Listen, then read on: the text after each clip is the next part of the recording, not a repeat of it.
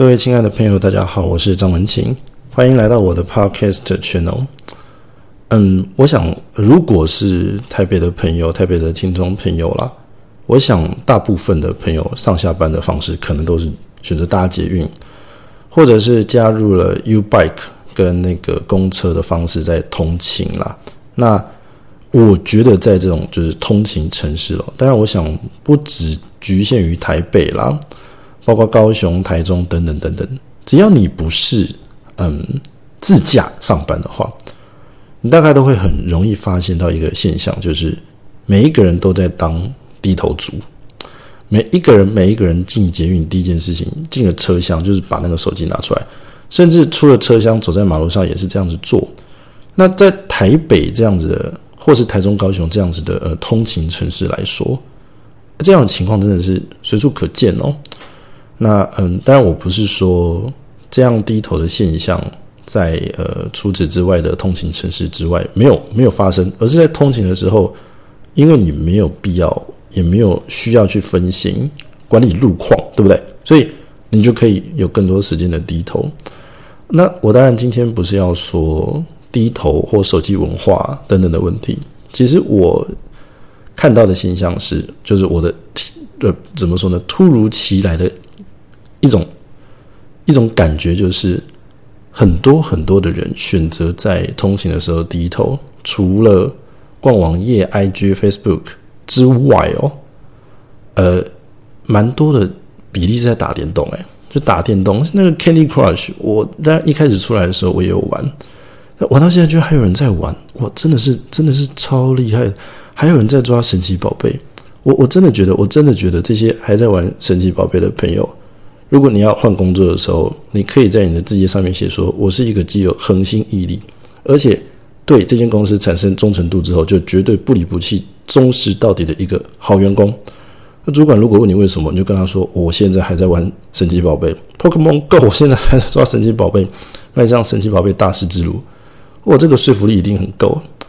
那其实我要说另外一件事情是那个嗯。有一款游戏已经红一阵子了啦，那现在还是历久不衰哦。就是呃，传说对决。我看到传说对决刚出来的时候，我真的是真的觉得是一个嗯，电动时代的更新。因为这一种三六三 DOTA 的游戏哦，就是抓对厮杀的游戏哦，其实起来有志，而且非常非常久了。那如果这个要考古的话，可能要考古很久。那简单的来说，就是。呃，在我读书的那个时候，最不错的那个游戏就是线上游戏，用电脑玩 PC game 就是《魔兽争霸》。那《魔兽争霸》里面其实是有模组可以调整的嘛？你可以做自己喜欢的地图，然后呃，设定一些有的没有的参数，然后自己设定出一样的这这样子的一个 script，这样的一个剧情。放到网络上，然后大家可以下载，然后大家拿回去玩，这样蛮有意思的。就是一个呃开放玩家参与设计的程度很高的一种设定。那后来就呃衍生出这种抓对说抓对厮杀的游戏哦，就是分兵分上中下三路那厮杀，所以后来改出了一些模组，就是用。传说对决这样的方式放大成电脑版，其实应该具体来说是传说对决把电脑版的那个模式缩小成手机版才比较合理正确哦。所以呢，嗯，那个时候玩的是最有名的一个 RPG 地图是三国，就是你你可以选你要当曹操啊、马超啊、刘备啊、张飞、关羽等等等等，然后基本上选角色就跟现在的传说对决一模一样，选好了角色，然后有四个招式嘛。然后第第四个招式就是升六等的时候，呃，会给你一个大招，然后就开始在这边做对厮杀。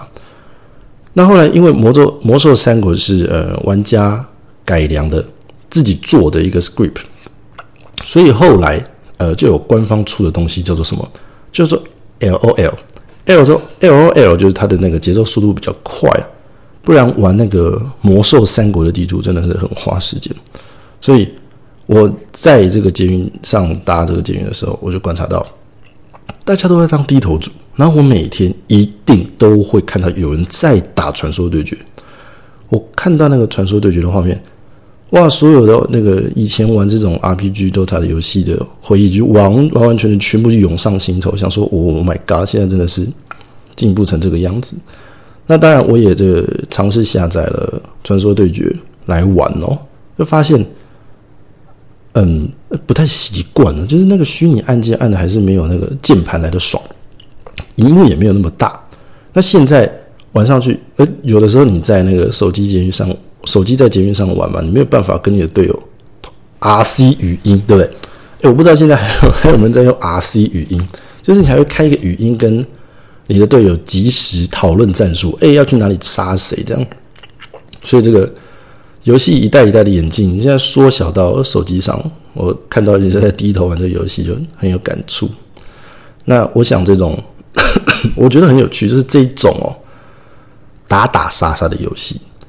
在台湾，特别是亚洲，被这个市场年轻人接受的程度异常的高，非常非常的高。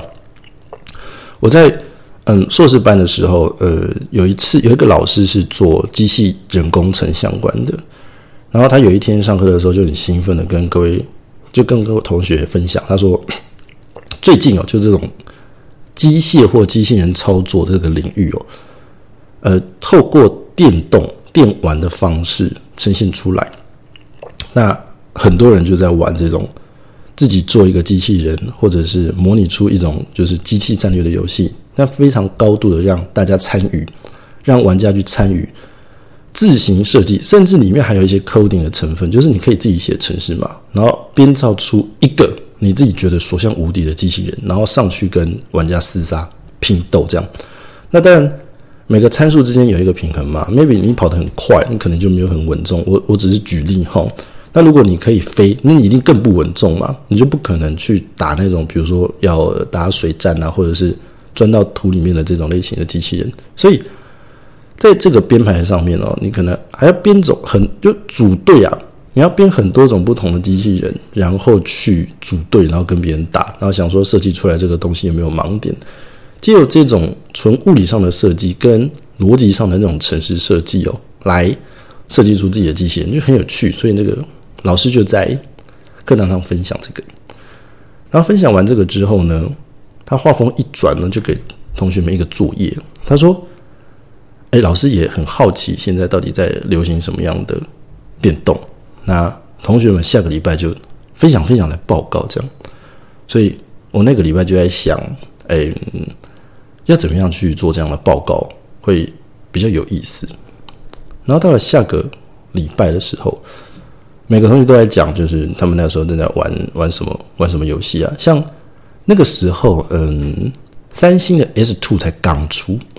那三星的 S Two 刚出的时候呢，甚至哦，它的那一年的这个 Best Buy 三星哦，评比甚至比 Apple 还要高分。那这是 by the way，就是曾经三星有某一年在第二代 S Two 的时候，它的评价其实干掉苹果。那从此之后就，它进入这自主研发晶片之后呢，它的研发能力就远远不及 Apple，然后它的这个制程能力远远不及台积电，所以三星自此一落千丈，变得很悲惨。那我们当然是非常开心，乐见其成，呵呵呵，对的。但但 anyway，这是一个 old old old story，就是三星在 S Two 出的时候曾经风光一时。那那个时候有一个朋友，就是有一个同学啦，他就买了 S Two。那那个时候 Android 上面不止 Android，包括那个 iOS 上面可以下载的 APP 游戏也不多。那那个时候他就说了一个呃游戏叫做《松饼骑士》，哦，一个古老到那个界面画面，现在我不知道还载不载得到，就是很阳春的一个游戏。那 Anyway 就是那个时候比较流行，因为 S Two 出来评价有比 Apple 好，大家一窝蜂去下载 Android 的这种。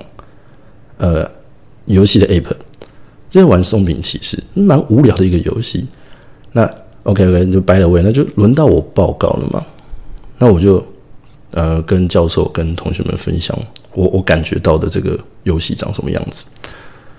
我那时候查到一个资料，就是嗯，我我有点忘了是 We 还是 Xbox，应该是 Xbox 啊，出了一款游戏是模拟开飞机。模拟开飞机的游戏，那么那个时候就是上网查了一下，就是最受欢迎的游戏，most popular game 之类的 keywords 上去查，就查到这款游戏就是呃，你可以透过当成当一个就就角色扮演成一个飞行员，然后透过层层的这个培训跟努力之后，变成一个就是真的可以开飞机的飞行员。这个游戏在那个时候推出的时候，在美国跟欧洲的地区大受欢迎，下载量就是攀升到第一名好几个月。那就很纳闷啊，在台湾哦，这样的消息一点都没有，就我们从来没有听说过，就是你可以开飞机这件事情是拿来变游戏，是我我们很愿意去开的。那反之，在台湾就是很喜欢玩那种打打杀杀的游戏。包括现在的传说对决，甚至我们那个时候更古老以前的是尤其，一个叫 CS 绝对武力的警察小偷互相开枪，biang biang biang 的。所以我就我就我就嗯，跟教授提出这样子的看法。我觉得，嗯，很多我不要说，特别是男孩子啦，就但大部分是男孩子，也有很多女孩子是，就是小时候最喜欢的东西不是飞机，就是汽车。对不对？大部分是这个样子。为什么？因为我们会对这种可以嗯移动、自由自在的这种机械性的东西感到兴奋跟感到兴趣。所以，当一个驾驶去操作这样子的一个高科技的东西，带着你在世界东奔西跑，走到无远佛界的地方，可能是我们一种内心自由奔放的展现。可是。随着时间的压力哦，社会等等规范的束缚，你就变成一种你不得不要去辛苦赚钱养家，或者是努力考试读书的一种状况。所以慢慢的就把这一种兴趣跟感动跟忘记了。但是当 Xbox 哦推出这样的游戏的时候，以美国或欧洲这样子的成年人来说，唤起了他们当年想要当 pilot 飞行员的这种感动。所以他们会愿意去下载这样的游戏，在家里模拟当飞行员的感觉，过过干瘾。那因为那个游戏真的做的非常非常拧真，基本上就是百分之百拧真，只是它的按钮是虚拟的啦，你不可能真的哇弄出一个驾驶舱哇，那个光那个驾驶舱配件可能就是二十万的，对不对？所以，呃，我觉得在这样子的，嗯。教育水平，或者是整个国家的文化社会氛围比较，嗯，自由开放、没有束缚的地方的时候，从看玩游戏的这个事情这个角度，你就可以察觉到他们内心还是保有那份赤子之心。那反而在亚洲或是台湾哦，我们还是喜欢什么打打杀杀的游戏。啊，我那个时候比较忙，所以就没有办法玩这种大型的游戏，因为写硕士论文嘛。那我也没有钱买智慧型手机，我那个时候还是用智障型手机这样，所以我就玩那种网页游戏，甚至在 PTT 上还有这种网页游戏版，现在都快不见了，就已经越来越少人在玩那小游戏跟网页游戏，甚至以前 PTT 打开是要用 BBS 哦的终端机去连，现在 App 打开就可以连 PTT 了，所以这也是另外一种使用习惯上的改变。那我那个时候。嗯，在玩一款很有趣的线上游戏，叫做《Spiral Night》。呃，是一个美国的游戏，它直直翻成这个中文的话，可能叫做《螺旋骑士团》呐。就是有一个呃眼睛闪闪发光的呃一种很 Q 版的角色的人物设定。然后当然一样，你可以戴头盔、穿盔甲，然后拿着刀。以及拿着第二个武器，你可以选两种武器，然后去跟队友去破关。那那个时候就去玩，就觉得那游戏很好玩。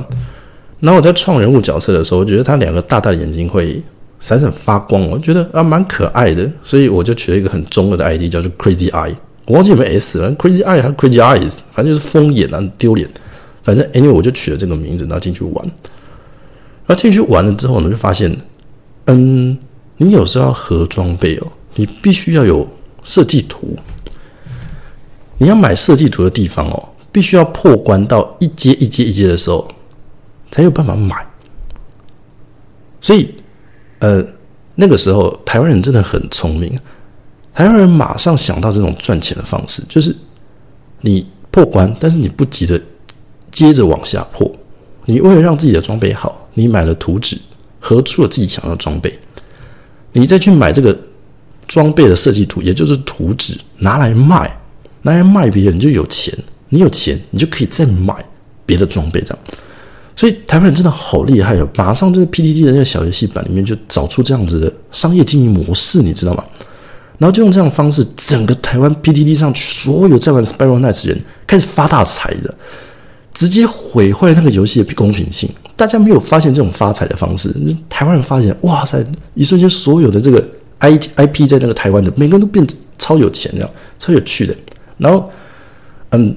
这个发现这个赚钱模式的人，发现这种经济体制崩坏了，他就觉得破关了，你知道吗？好有趣，他就把他身上的这亿万家财给我，给我，因为他说他觉得没有意思，他想要把所有的这个游戏里面的呃资源呢分给对这个游戏还有热情的人。然后我不知道为什么他挑了我这样，反正他给我，那给了我之后呢，我觉得这笔钱不是我的，所以我那个时候就挑了几个。嗯，比较资深在玩的玩家，然后那个时候呢，呃，有一套蛮有名的服装叫做火狗吧，就是就是那红色的一个狼火狼啦，拍谁火狼啦，Fire Wolf 对吧？哈，没有狗，不是 Dogs，Fire Fire Wolf 是一套火狼装，它的各个属性的平衡都不错，所以我就说我在这边送大家火狼装，但是凯他人之凯，因为就康大人之凯，因为是别人给我的。那如果说你到这样子的程度，你需要的话，我送你。我我那时候多屌，你知道，全部台湾人都封顶拿一个火狼装，然后还有一笔钱嘛，我就组了一个工会，工会名字叫做 Formosa，就是就是就是福尔摩沙嘛福尔摩沙底线 PDT，我记得是这样子。然后分会出来之后，人还太多，还不够，要创就工会创出来之后还要设分会。那时候风靡一时啊，就福尔摩斯 PTT 出了 PTT 一二三，知道吗？就三个工会，我们整个在地图上横着走，大家都知道我们康方台湾超帅的，所以那个时候我就变成那个总会会长，Crazy Eyes 是总会长，哇，很很风很风靡，很很有趣。那 OK，讲到这个游戏，其实我要说的事情是，那个游戏的平衡做的很有趣。你有的时候，呃，买图买设计图纸，或是买一些稀有耗材。你其实是要花新台币的，但是呢，一般呢，就是这种像现在 App 或是各种手游，哎，你只要把钱砸下去当客账就好了，对，你就氪金，对，当台币战，当台战，马上天下无敌。可是那个游戏设计的非常有趣，就是你用就是台币买的这个钱是一个单位，但是你在游戏里面赚的钱是另外一个单位。有的东西有就是。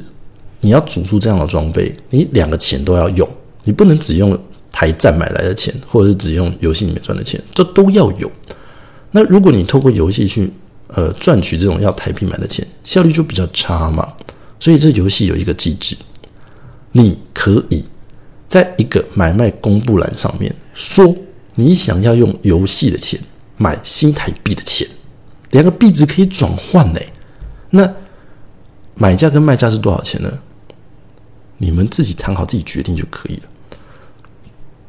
我觉得这个设定简直是屌炸天，它杜绝了这种台币战士一步登天的可能，完美的保存了这个游戏的平衡性跟乐趣，以及你在这个货币买卖当中其实是很有乐趣的嘛，对不对？但是同时有没有又可以盈利啊，对不对？你想想看，如果今天想要当台站，我很缺游戏里面的钱，我透过大量的买。台币币值的那个钱，我可不可以把它卖掉去买游戏的币币值？可以嘛？对不对？所以有钱人当科长，真的花很多很多的钱，他还是可以把装备封顶。那有这样子人进入，就让我们这样子的穷苦老百姓有机会捡到便宜，买到那个需要用新台币可以买到币值。所以我就觉得那个游戏太酷了。那基本上这种两个币值交换的方式，很像股市的这种交易模式。就是，嗯，我跟你说，我挂牌挂在这里说，呃，你的游戏币值多少钱？我愿意用这个新台币币值多少钱卖？我挂在那边。如果达到你想要交易的这个金额，你就可以用呃这样的方式去跟他卖。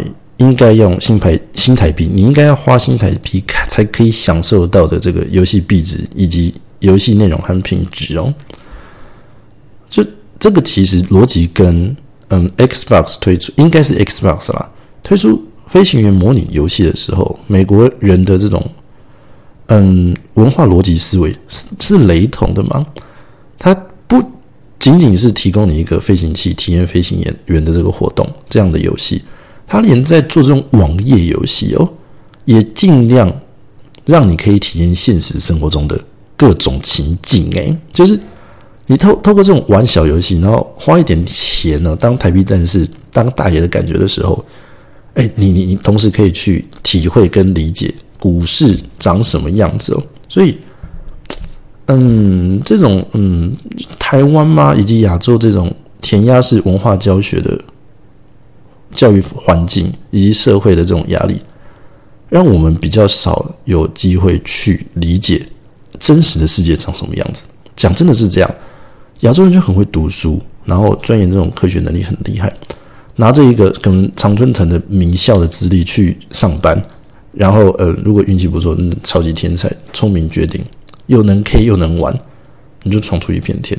可是大部分的亚洲人的刻板印象可能就是读书，就像印度人给人的刻板印象就是很会 coding 跟数学很厉害一样，你就缺少了一种跟现实生活中接轨的这一种这种文化，所以你不会想要去玩一个当飞行员的这种乐趣的游戏，你可能也想不到在网页游戏当中你可以。去体验股市交易的快乐哦，所以台湾人很容易怎么样？很容易陷入一种嗯，我这样讲那好像政治不正确，但 anyway 就是很容易陷入一种短视尽力的状态我要说的是什么呢？就是嗯，我们太常汲汲营营去达到一种社会普遍下。渲染出来的氛围，比如说结婚生子、买车买房这样子的状况，然后发大财，对不对？哎，我们讲个发大财，差点当总统，所以贪生怕死、发大财这种呃社会环境，就是台湾以至于整个亚洲的写照。那美国可能就是大部分的人是领周薪的，对不对？每个月领到钱，那他就可能把它花光，那人均平均的存款没有很很多。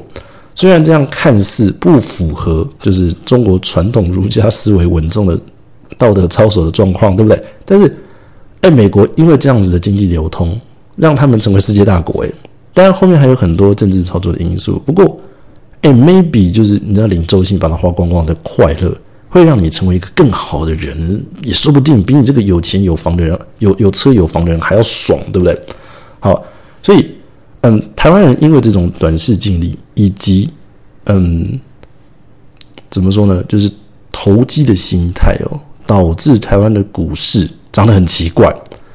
像我当然不是股癌了，不是什么股市财经专家，但是你光看前阵子炒得沸沸扬扬的大同事件，你就知道了，台湾的公司治理法治有跟没有一样啊？哎。公司自己的法制可以凭董事长一个人想改就改，随便乱弄，搞东搞西是无所谓。你赚来的钱部分股东自己放口袋也都没关系耶。所以台湾的股市市场基本上是一团乱。很多台湾人觉得他看了这个产业分析之后，对这个产业有信心，去买股市，这个股市这个股票会涨起来是合理的。这件事情就是一个错误，因为这个产业发展的好跟股票。值多少钱？其实不是正相关，更多的其实是喊盘、暗中交易、私下的密盘交易，或者是呃可能护国基金进来。所以股市跟产业发展其实是两回事哦。所以我个人觉得，你把钱拿去股市去摆着，你要么是用这种就是台湾五十纯股的概念，常抱着它，拿到一个未来急需要用钱或者买车买房的时候可以用的现金变现之后。拿去做这样的投，你你这样投资拿去做这样子买车买房的行为，我觉得是可以的。但是台湾人特别喜欢短视经历炒短线。随便举一个例子，今年上半年台湾股票开户的这个股市开户的户头就多了六十万。为什么？当今年 Covid nineteen 全球的经济陷入陷入危机的时候，所有的。全世界的经济就冷冻起来了，可是股市却无比的热络。你觉得股市的热络跟产业是否在发展是有关系的吗？毫无关系嘛。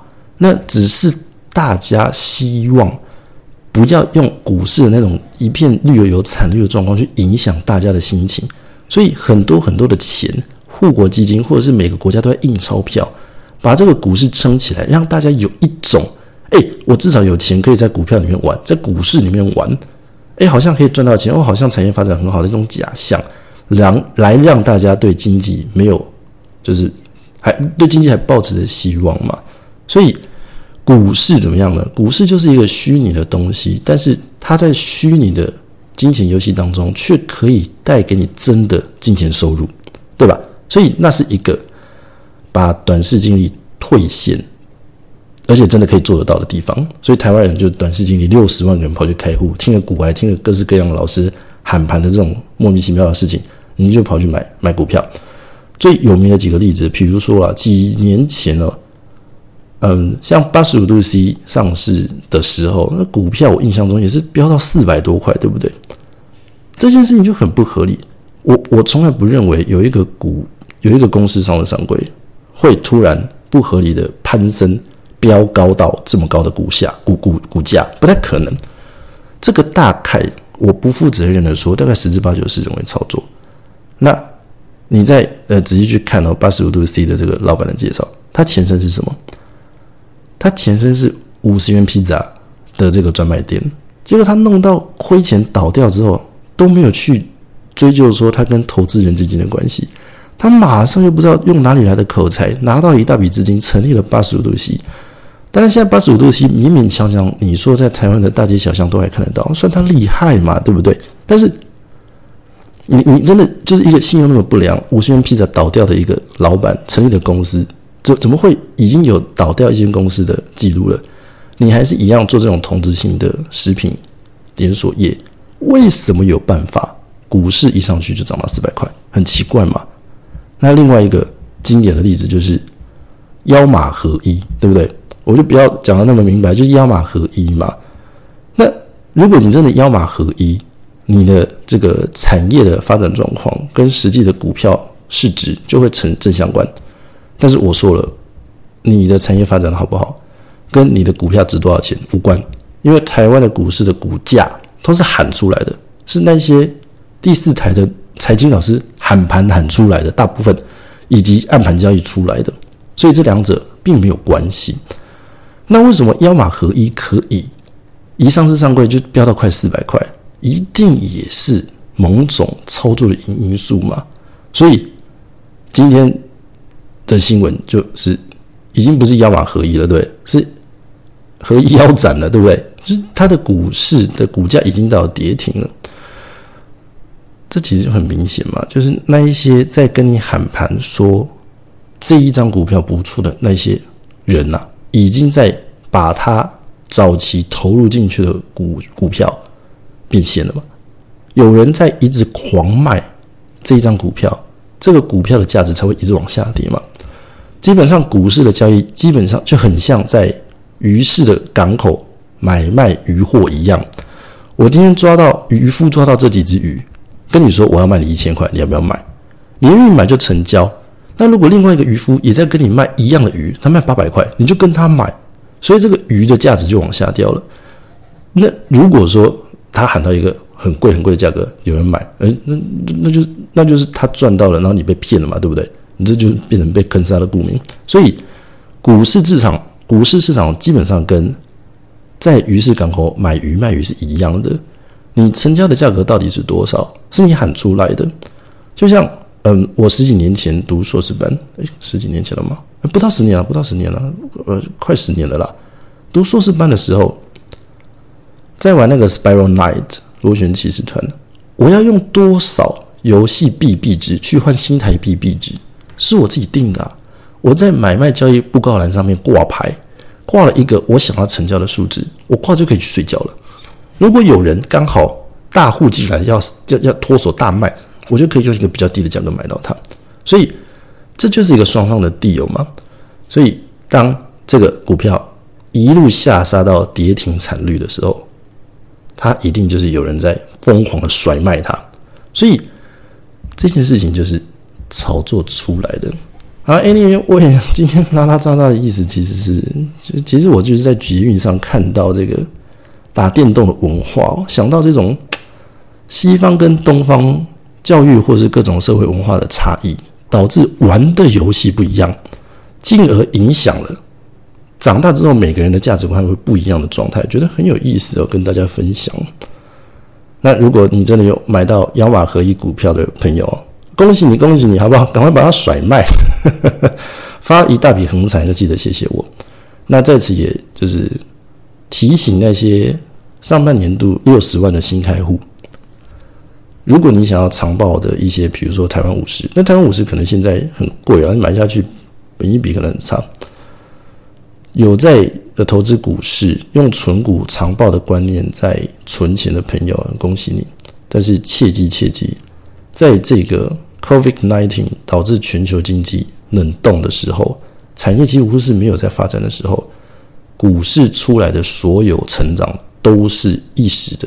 它什么时候会泡沫化，我们都不知道。珍惜金钱，远离股市，好不好？长报一些像台积电这样的绩优股是不错的，那要小心理财，安全至上，好吗？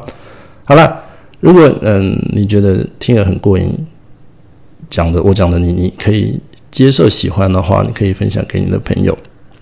那我的 I G 张文琴，呃 I D 是那个 at Aden Talk Twenty Twenty 哦。如果呃你喜欢的话，记得帮我追踪起来。那也可以在 Apple Podcast 上帮我留个五星评价，好吗？好，那各位亲爱的听众朋友，我们下次再见啦，拜拜。